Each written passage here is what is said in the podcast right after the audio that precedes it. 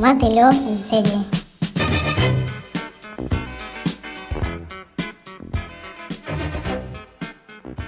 Bueno, acá estamos de nuevo en un nuevo Tómatelo en serie, esta vez para eh, hablar del tercer capítulo de The Handmaid's Tale. ¿Cómo andás, Lila? Todo bien, vos. Bien, angustiada con todo lo que pasó en el tercer capítulo. Sí, angustiada, frustrada, aunque en realidad ya sabíamos que no, que no la iban a rescatar porque si no terminaría la serie y menos en un tercer capítulo de una serie de 10, pero igual. Yo también pensaba lo mismo cuando lo estaba viendo el capítulo de no, no puede ser que, que se vaya a quedar libre ahora.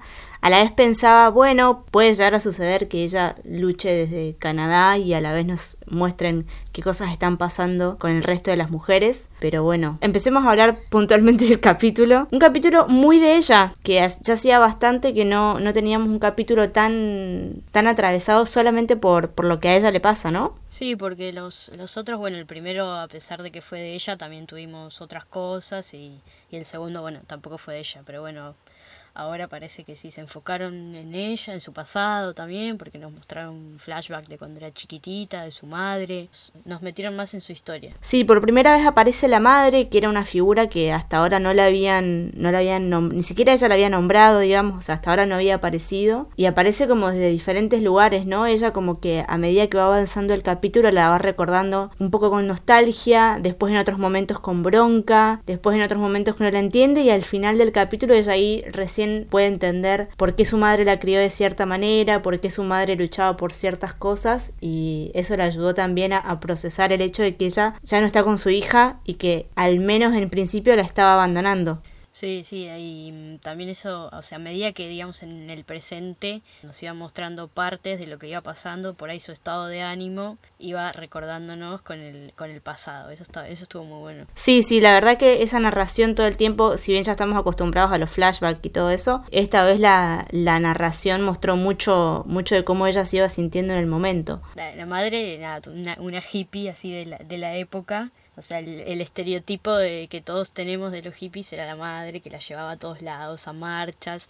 También la crió como, como una feminista. Exactamente. De hecho, la madre eh, aparentemente era médica, eso quedó ahí medio en una zona medio gris, por lo que yo entendí era médica y practicaba abortos o algo por el estilo, ¿no? Sí, hay, eh, sí, puede ser. Sí, yo también medio que entendí eso, pero como que no, como que te lo van a entender, pero queda ahí colgado. Por ahí después se, se meten un poco más. Claro, no hay como una afirmación concreta de sí, mi mamá era médica y hacía abortos clandestinos, pero van tirando ahí como algunas pistas.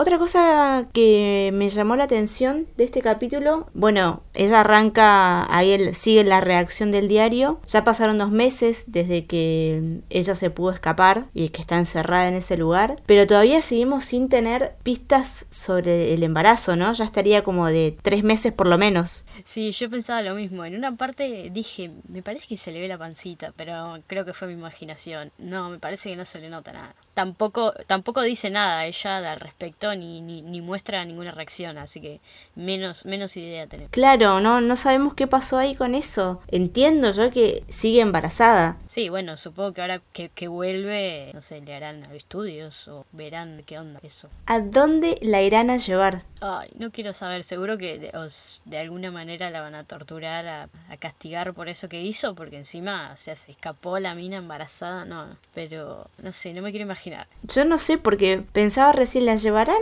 a la casa de nuevo? No creo. Pero tampoco la pueden llevar a las colonias, tampoco la van a tener atada como a la mina esa. Una gran incógnita. Yo no creo que la lleven, al menos en principio, a la casa. La van a devolver en algún momento, pero me da la sensación de que no ahorita. Supongo que también antes pasará por una sesión así de, de lavaje de cabeza con la aún Lidia. Seguramente.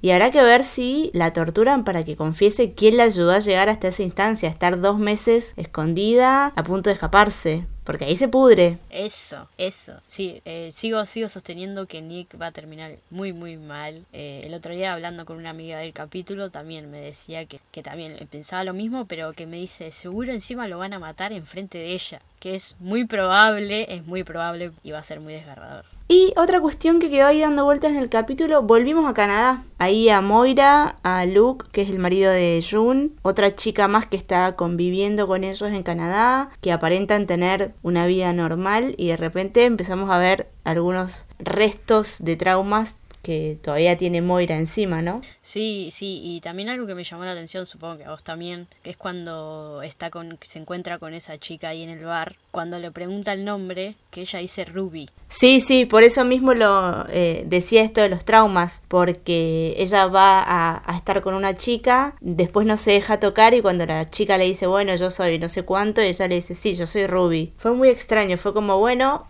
de repente toda esta apariencia de está todo bien, de estamos bien en Canadá, estamos felices, estaría siendo justamente eso, apariencia nada más. Mal, y bueno, ella también trabaja en, un centro de refugiados y también va un, un chabón que así de, ¿qué era? Eh, veterano de guerra, y también le hace una pregunta, le dice algo y también como que le hace como un clic que la deja medio mal. Sí, sí, sí, porque él, él, le cuenta que estaba en el ejército y que cuando habían tenido que empezar a matar y a colgar gente, él había tenido que matar al que había sido su novio en la universidad. Y ahí es como que a ella eso la conmovió demasiado. Sí, sí, eh, supongo que después también se meterán más con eso, con su... porque el estrés, el estrés postraumático está ahí claramente. Otra cosa que me llamó la atención fue al principio del capítulo, cuando Nick le dice a, a June, bueno, probablemente en estos días te vengan a buscar, así que tenés que estar lista, bla, bla, bla. Ella le dice mmm, que no, que cómo se va a ir, que su hija. Él le dice que es lo mejor para todos, que ella se vaya. Ella al principio no está muy convencida y al final, justamente lo, lo fuimos viviendo con, con los flashbacks, los recuerdos de ella de niña y de, y de su relación con su mamá. Al final, ella como que dice, bueno, tengo que dejarla ir. Pero antes hay una parte medio extraña cuando ella está corriendo en el bosque, escapándose, que se empieza a acordar de cómo empieza la serie, que es ella escapándose con su hija, y que ella en un momento dice, bueno, ella está pensando, ¿no? Ella ya está grande y ella me dejó ir, así que yo la tengo que dejar ir. Esa parte no te hizo ruido lo de ella me dejó ir, como a la pibita se la llevaron.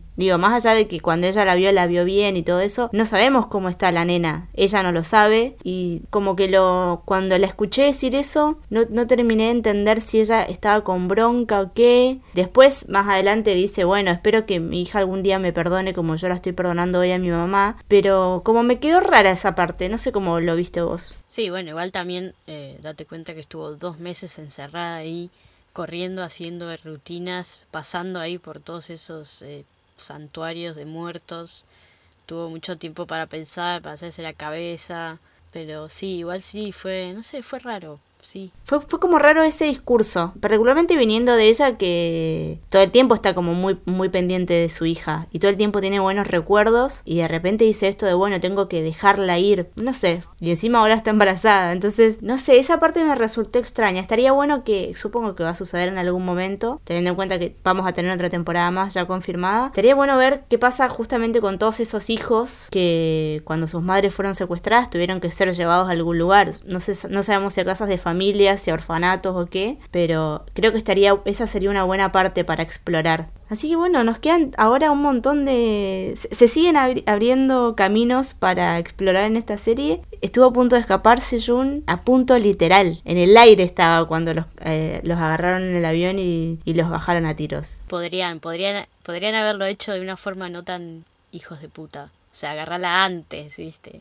Agarrala antes, no sé. Es esta serie, Lila, no podemos pedirle piedad. Ya sé, ya sé, pero igual, encima lo muestran al otro, le huelan los sesos ahí la cabeza al toque, los cagan a tiros. Y a ella encima la agarran así y, y está ese plano de ella yéndose así, llevándosela. Uf, y no sabemos qué va a pasar tampoco. No, no sé, no sé, no sé a dónde la van a llevar, no sé. Va a estar muy jodido el próximo capítulo, muy jodido. Tripas corazón ahí porque va a estar picante. Eh, no me, a ver, no me fijé cómo se llamaba. A ver, se llama Other Womans, otras mujeres. Pero mirá, mirá este adelanto. El quinto se llama Semillas. Me suena que ahí pueden meterse con su embarazo. Es hora, ¿no?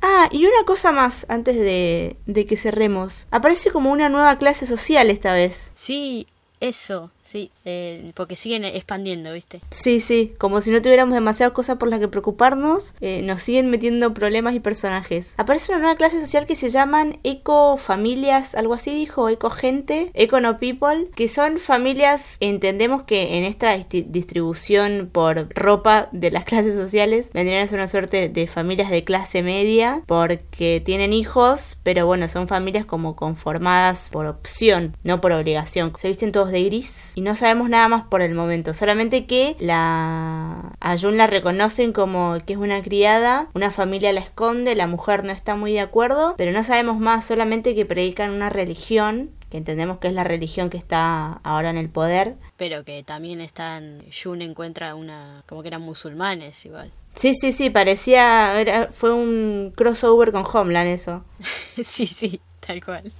Así que bueno, veremos. El próximo capítulo sale ahora, aparte ya. Sale, supuestamente en la TV sale los miércoles a la noche, pero en las plataformas webs de, de Hulu sale los martes a la noche. Así que nosotros lo tenemos antes para ver. Bueno, nos vemos en el próximo recap y bueno, y probablemente muy pronto en un próximo podcast de otra serie. Bless be the fruit, Lila. Of Under His Eye.